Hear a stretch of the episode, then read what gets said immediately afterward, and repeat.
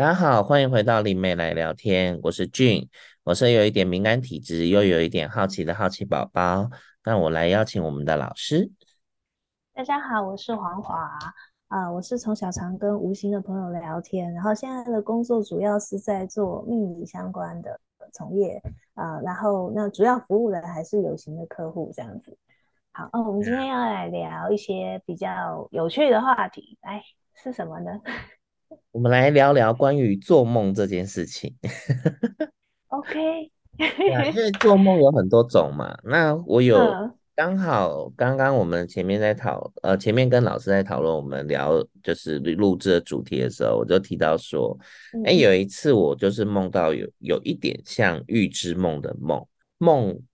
发生了，然后跟后面发生的人跟事情就是间隔时间大概。两周左右吧，有一个关联性，而不是而不是做了一个梦，然后就没没发现是些什么。嗯，对啊，所以就想跟大家来聊聊关于这件事。那你要讲梦给大家听吗？还是会不方便讲？那一个？嗯，那个大家当做我在说故事好了。那个梦就是呃，我屏东有一个朋友，然后。我们那时候是玩游戏认识，然后也蛮好的，所以我有时候就是比较长的假期，我就会跑去屏东找他，主要是因为只需要付交通钱，然后住宿就住他那边，他他租的房子还蛮大的，然后我们就就会去找他，然后就是无所事，就反正在屏东真的是无所事事，洗睡醒干嘛就干嘛，反正也因为这样做比较认识他周围的朋友。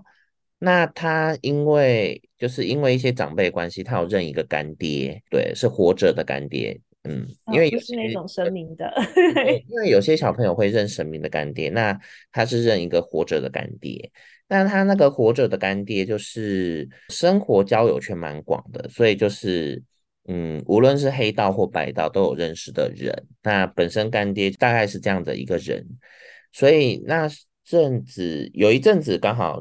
我。刚好离假期就是有点有点久了，然后也有点久没遇到我的朋友。然后有一天我睡觉的时候，我就梦到一个梦境，我就梦到我在一个有点像那种呃毛坯屋，就是我走到一个毛坯屋，然后里面就还有一点就下过雨的毛坯屋，就偶尔会有一些积水嘛或干嘛的，钢筋裸露嘛。我就突然看到有个男生就躺在地上。然后我仔细一看，我发现，哎，是我那个朋友的干爹。那因为就在梦里嘛，然后当然那时候也不会想说我是在梦里还是现实。可我第一反应就是先过去关心一下发生什么事情了。然后我过去就是把就是摇一摇那个我朋友的干爹，然后把他翻过来之后，发现，哎，他肚子被插了一把刀。然后其实我那时候还没办法，还来不及判断他是那那个在梦境里面他是活着的还是。已经断气了，了，然后我就醒了，然后我一醒了之后我就有点懵啊，我想说我很少做这样子的梦，就是很少，就是曾经做过，但很少。然后我就只是想说，我是不是要跟我朋友稍微提一下，因为直接跟干爹讲也很奇怪。然后我就想说，我是不是要跟我朋友稍微提一下？我就想了一下，跟稍微确认了一下之后，就想说，哎。我还是打个电话跟他提一下我梦到什么事情，然后我就打过去电话就跟他讲说，我一打过去通常都会问，哎哎，最近过得怎样啊，或干嘛拉赛嘛。可是我一打过去，我这次就你干爹最近怎样？然后他就 也有点懵了，想说你打来不是关心我干关心我干爹，你跟我关系 有什么特殊关系吗？然后他就愣了一下，然后就说我干爹。还不错啊，最近跟家人相处都还不错啊。嗯、然后他他就说你怎么这样问？我说呃没事，我梦了一个梦，那我只是有点担心来问，嗯、那没事就好。我说反正你跟你干爹就是住的蛮近的，最近想去看他。对，我就我没讲我梦到什么，我只提醒他你就多关心他一下。他说哦好没问题啊，因为他们其实反正两三天就会碰一次面嘛。然后他那次比较密集性的关系他的干爹，然后结果过了两周左右的时候，有一天他突然传讯息来说：“哎，你梦到梦到底是什么梦？”我就说，呃，怎么了吗？我说我干爹在医院。我说，我说人还好吗？因为一听到在医院就有点紧张嘛。我说还好，他就是肚子痛，一直不愿意去看医生，到拖到后面就是赶快坐救护车去。我说那医生怎么说？那医生他就说是属于急性盲肠炎，可是他已经拖了大概快三天了吧？医生说再拖下去，他可能就真的要登出了。我说，我说那你干爹？前面怎么都没讲，他就是说我有去看他，他就是说他好像感冒，肠胃不舒服，想说吃个药就好了。那他就是也叫不动嘛，然后就就反正就这样，然后等到后面就是真的状况很不对了，然后干爹的朋友就是把他架去医院，然后才知道是盲肠炎，因为他可能以前可能身体很比较比较好，就是稍微休息一下就没事了，然。后。我就问他，哦，我因为一听盲肠炎，盲肠的位置就差不多就在那嘛，我就想，哦，对，就这个梦好像就是有一点关联。不过好险，就是、嗯、反正干爹的朋友那时候也在旁边，就是没有真的让他痛昏过去。如果再痛昏过去，嗯、不知道会发生什么，就是不可逆的事情。嗯，对呀、啊，就是关于我做的有点比较像预知梦的梦啊。嗯。嗯，像这个是梦到身边人可能要出状况的时候，嗯、然后给你一个预警嘛，一个提示这样子。哎呀，对，嗯，我自己也没有做过这种梦诶，我的预知梦都很生活化。对我，我遇到梦的预预知梦，大部分就是可能一个日常的一个场景，然后我跟某个人有一个有一段对话，然后呢，嗯、然后也没有头尾，就只是一个对话而已，嗯、然后可是。很奇怪，那个醒来的时候，这个画面就会很鲜明的烙在脑海里。可能隔了好多年以后，嗯、突然就哎，一样的场景就在我生活中出现。然后我当下就很错愕，就想说：哎、嗯，为什么要特别让我梦这个？怎么不梦一些有建设性的东西？听起来不也蛮温馨的吗？那我后来发现，其实它也是一种呃，怎么说呢？一个安定你的。一个焦躁的一个现象，就是说，它让你知道说你的人生一定会走到这里来。嗯嗯嗯。对啊，像我，我之前呃，后来比较小时候当然比较常做，然后学生时期真的也没有什么好预知的，因为就是考试考试这样子吧。那当时我在，那就所以我说都没有建设性啊，考题都没有 梦到。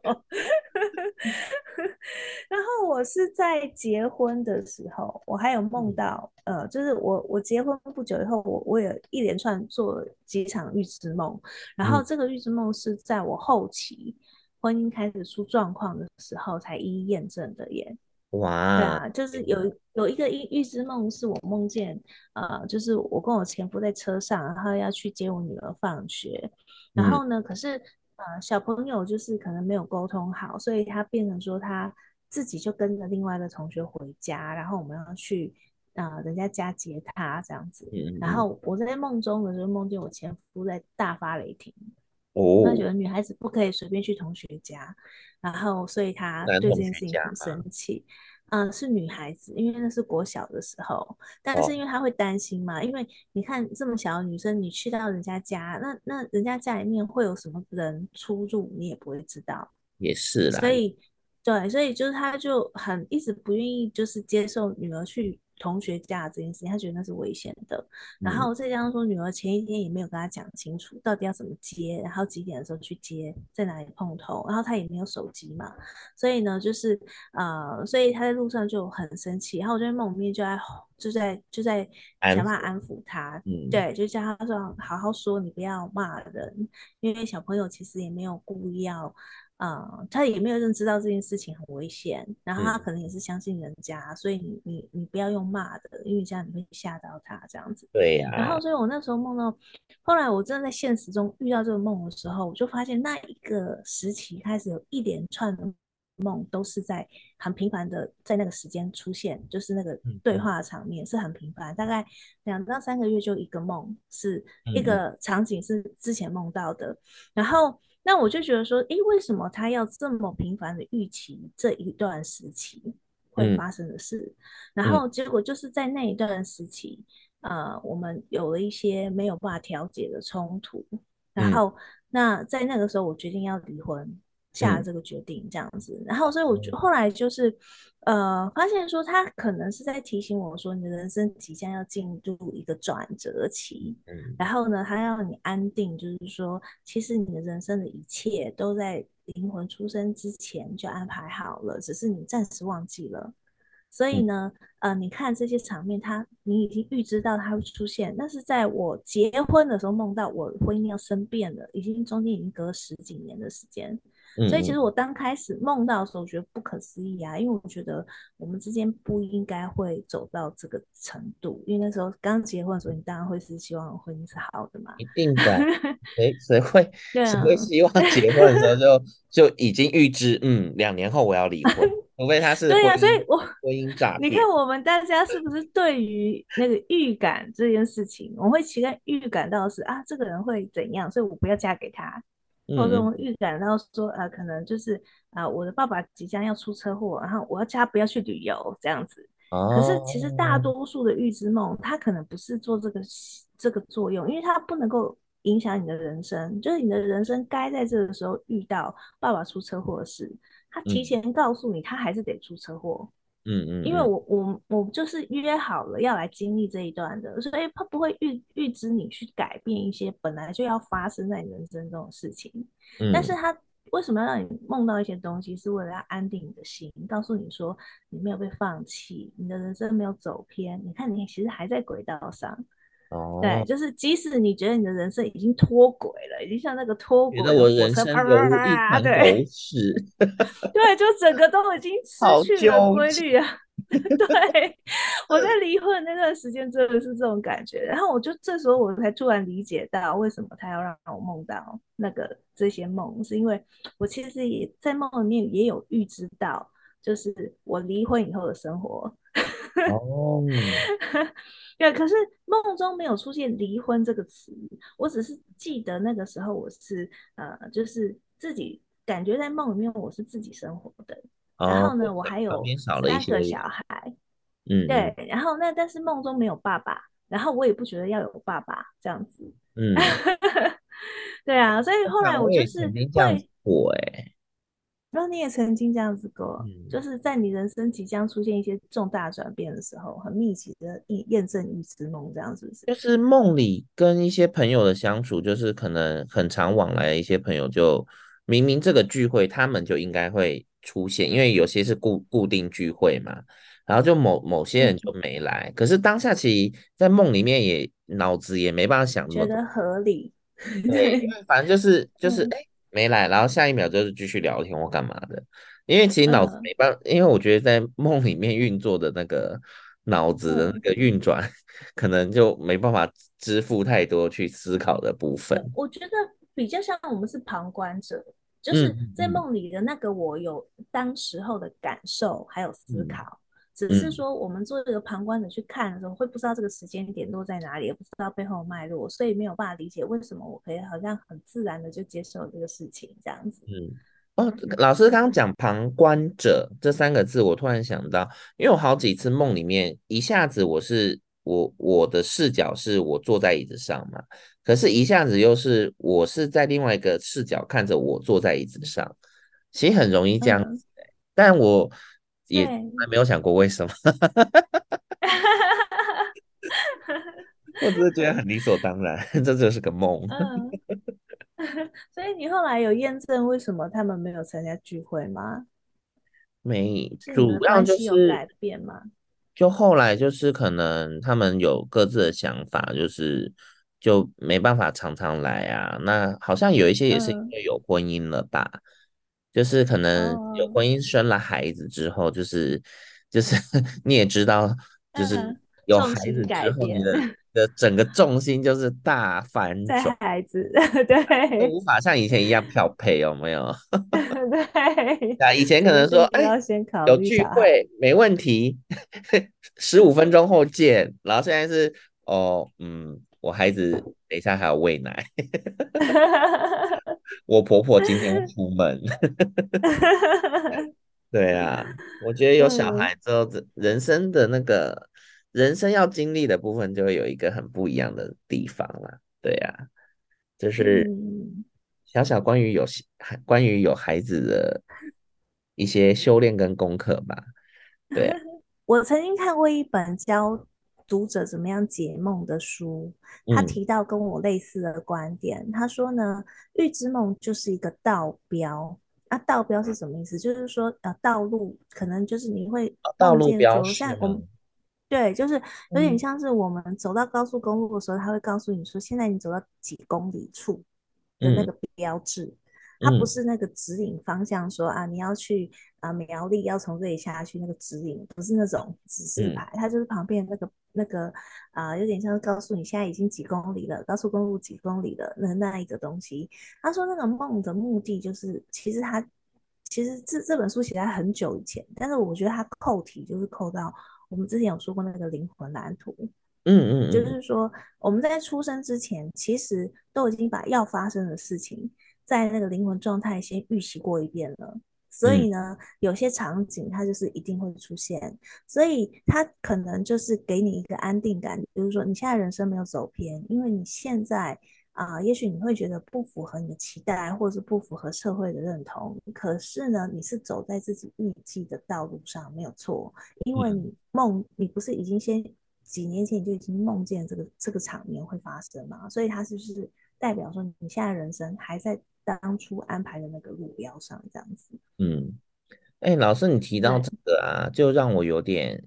呃，希望不要太离题，就有点小感慨。关于人生这两件事，呃，关于人生这件事不是两件，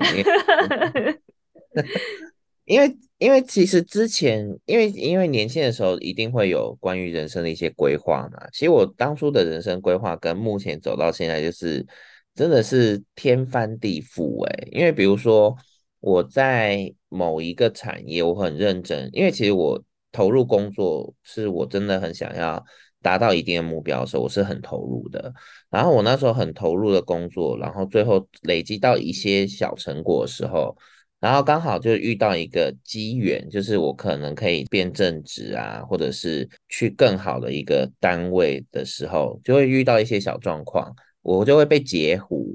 然后那个机会就会变成别人的。Oh. 然后也因为这样子，我就开始有一些想法跟思考，之后也可能那时候就是又会被塞到一个烂缺，然后我没多久之后，我就会很就是也真的做不下去，你知道吗？就是那个心态的落差会很大，然后我也很快的就是转换，就是就离开了，又转换别的工作。然后但很妙是我那时候转换工作，就是跳跳的那个跨界度都非常急剧。然后也很妙的是，我都没有经历过面试，嗯、就是可能朋友就跟你聊天聊一聊，哎、嗯，你怎么之前不是做的好好的吗？而且他也知道我之前做的成绩还不错，他怎么会这样？嗯、我就说，嗯，可能就缘分不够吧，或者是可能里面就是总是有亲戚要照顾亲戚的小孩啊，或干嘛的，嗯，的位置，因为我毕竟没有背景，所以我觉得就是被挤掉是很正常一件事情，无论你是一个很好用的人，或者是或者是怎什么样之类的。那也可能那个人等的机会很久，反正就是缘分，就缘分不够。然后我就是也接了一些，我真的觉得我这辈子应该没有什么机会去做的工作，比如说什么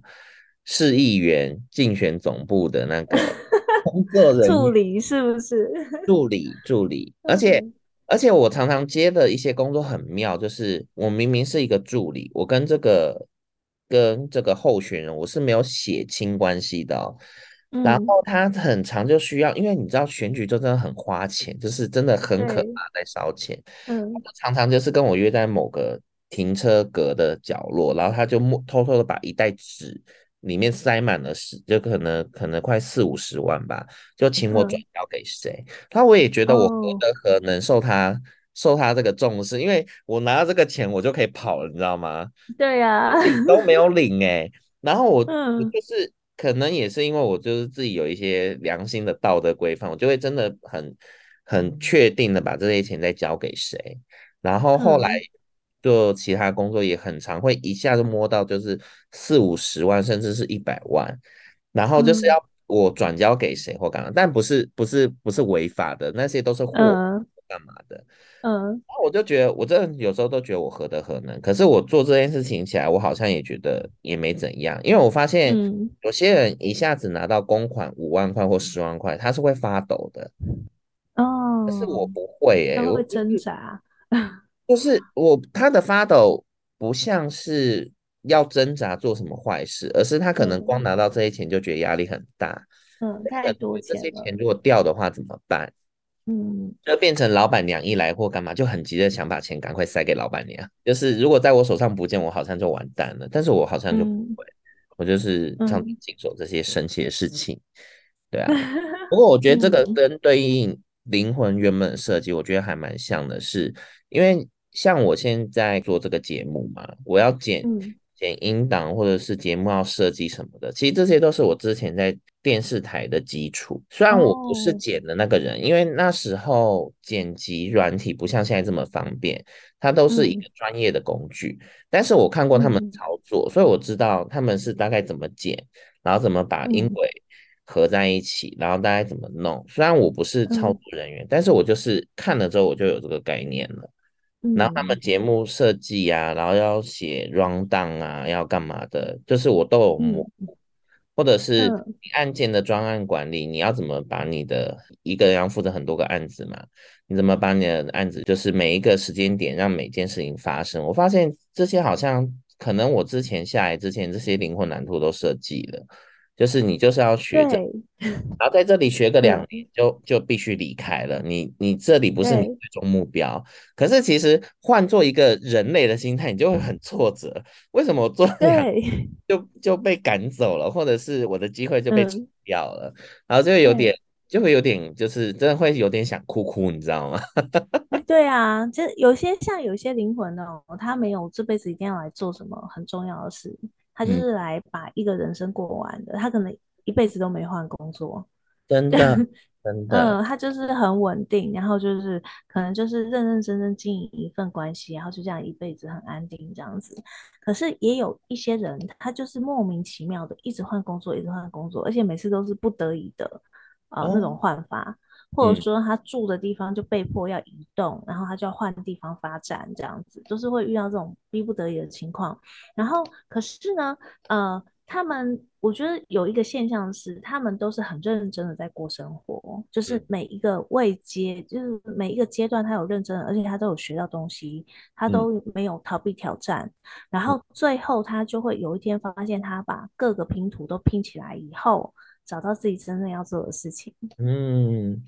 哎、欸，我我岔题讲一下，因为今天原本讲梦境，但我觉得刚刚老师讲的部分跟这个小故事还蛮有连结的。我占用一点点时间讲一下，就是之前我不是常常去日本住一段时间嘛，然后那时候也是刚好因为那时候不景气，我跟公司重新谈了一些薪资给付的方式，所以变成我不需要打卡，我只需要把我的事情完成。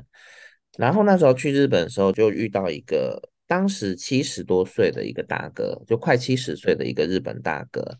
那那时候跟他聊天的时候，他其实他其实会有一点感慨，是因为他觉得他七十岁，然后可是女儿才国小，然后就是好像人生还有很大的一部分后面要处理。然后他也在那个时候才有稍微提到他有，就他前面有稍微提到他前面有经历过一段婚姻，然后。那时候他其实有点难过的时候，我刚好就想起那个黑娜，她曾经跟我讲过一段话。呃哦，就是题外话一下，黑娜因为工作的行程被 delay 了，所以她来不及上来跟我们一起录音。刚刚前面忘了说，这里补充说，嗯，然后他那时候跟我讲过一句话，他说他那时候的一个小小的一个人生观点，他就提到说。他觉得人生你大概活到五十岁之前，其实你都在累积经验的，就是你要累积很多不一样的经验。可是你要能把这些经验拿出来跟人家分享，或者是去帮助你往后遇到的一些晚辈，或者是需要帮助的人，那些经验的宝贵跟可以使用的时间点，可能有些人落在五十岁、六十岁，甚至七十岁才真的可以运用。嗯那也是为什么孔子会说人生七十才开始，也可能是因为你到七十岁这个阶段，你可能才有经历经历过当爸爸、当阿公、当曾那个曾那个叫什么有曾孙那个叫什么？嗯啊，反正祖父曾祖父曾祖父，对不起，这个这个不太那、呃、这个辈分不太的顺序太。当曾祖父，可能你直到那时候你才有这个累积的扣打，你才可以跟其他人分享啊。然后我那时候跟他提到的时候，是因为他觉得他那时候有一点 emo 嘛，就有一点情绪低落，觉得人生就是好像跟他预期想象不太一样。他听完之后，他突然间有点豁然开朗，他就说他其实年轻的时候开过那种长途运输的那种。大车，然后去帮人家修建过屋子的地板，就是因为日本很多木造屋嘛。然后他们那时候夫妻是在三，就是日本三重县的一个比较比较偏乡，然后那个屋子的产权已经回归给政府的那种老，就是十十呃，应该说快接近一百年以上的木屋，就是政府古迹就是了。对，就是如果你要入籍到这边，他们就会看，他们就会帮你找一个木屋，可能是整理过的，整理过的你就必须要付政府钱把那个屋子买下。如果是没整理过的，可能就免费给你，但是你自己要修缮，因为政府会去衡量那个你你大概要花多少钱修缮的的那个金额。那如果你需要花很多钱修缮的话，可能政府就直接跟你签合约，屋子给你，但是你必须要完成修缮，然后要干嘛干嘛的。他那时候获得了那个房子之后，要自己修缮嘛。那通常一般人就要去去找那个木工啊来修啊，要花钱。结果他就发现，他就自己会嘛。他修到一半，嗯，哎，原来我人生那个时候很落魄的时候，在学木工的那个阶段。就是为了这个时候给他运用，嗯、所以他就他那时候突然就有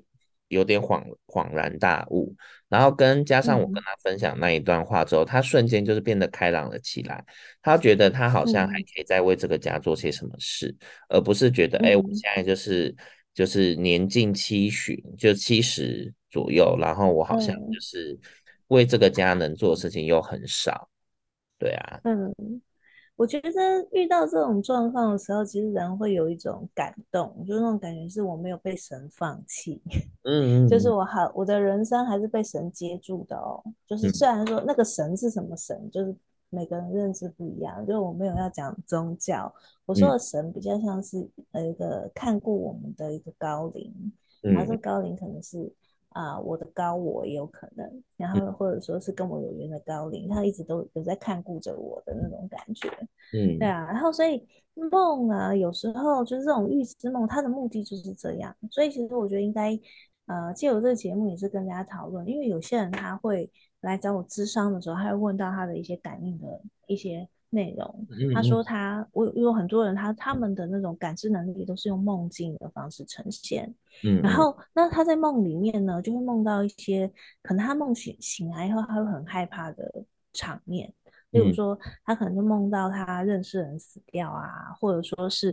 啊梦见说啊他的一个好朋友的男朋友劈腿啊，这种不太愉快的事情这样子。然后，那所以他他们就呃会因为这样，就是觉得说应该要去做一些什么事情，例如说要去警告当事人还是什么的，嗯、甚至说呃他可能梦到一个他一个远亲然后死掉，然后就觉得他是不是要去帮他做法事、嗯、这一类的，对。然后，但是我觉得。还是要分清楚，梦是一个征兆，但是不等于我们就要介入这个事情当中，这个是两回事。嗯、所以有机会的话，我们觉得应该可以在下一集的时候跟大家深入谈谈这个观点。对啊，我觉得下一集可以好好聊这一个，嗯、因为像因为我前因为前阵子就是有遇过很多类似的事情嘛，那我真的也觉得有时候真的不要轻易介入不属于你的因跟果。对啊，对不然、呃、不然你的那个你的人生地图可能会越画越多条线，越来越多支线任务了。对呀、啊，这样可能会有点心累啦。对啊，对，嗯，那我们今天这一集先聊到这边，然后我们下一集就跟大家来聊一聊，就是嗯，关于梦境，梦境的延伸，好了，的一些延伸，或者是白日梦的部分，好了，好。那我们就先跟大家说拜拜喽，拜拜，拜拜。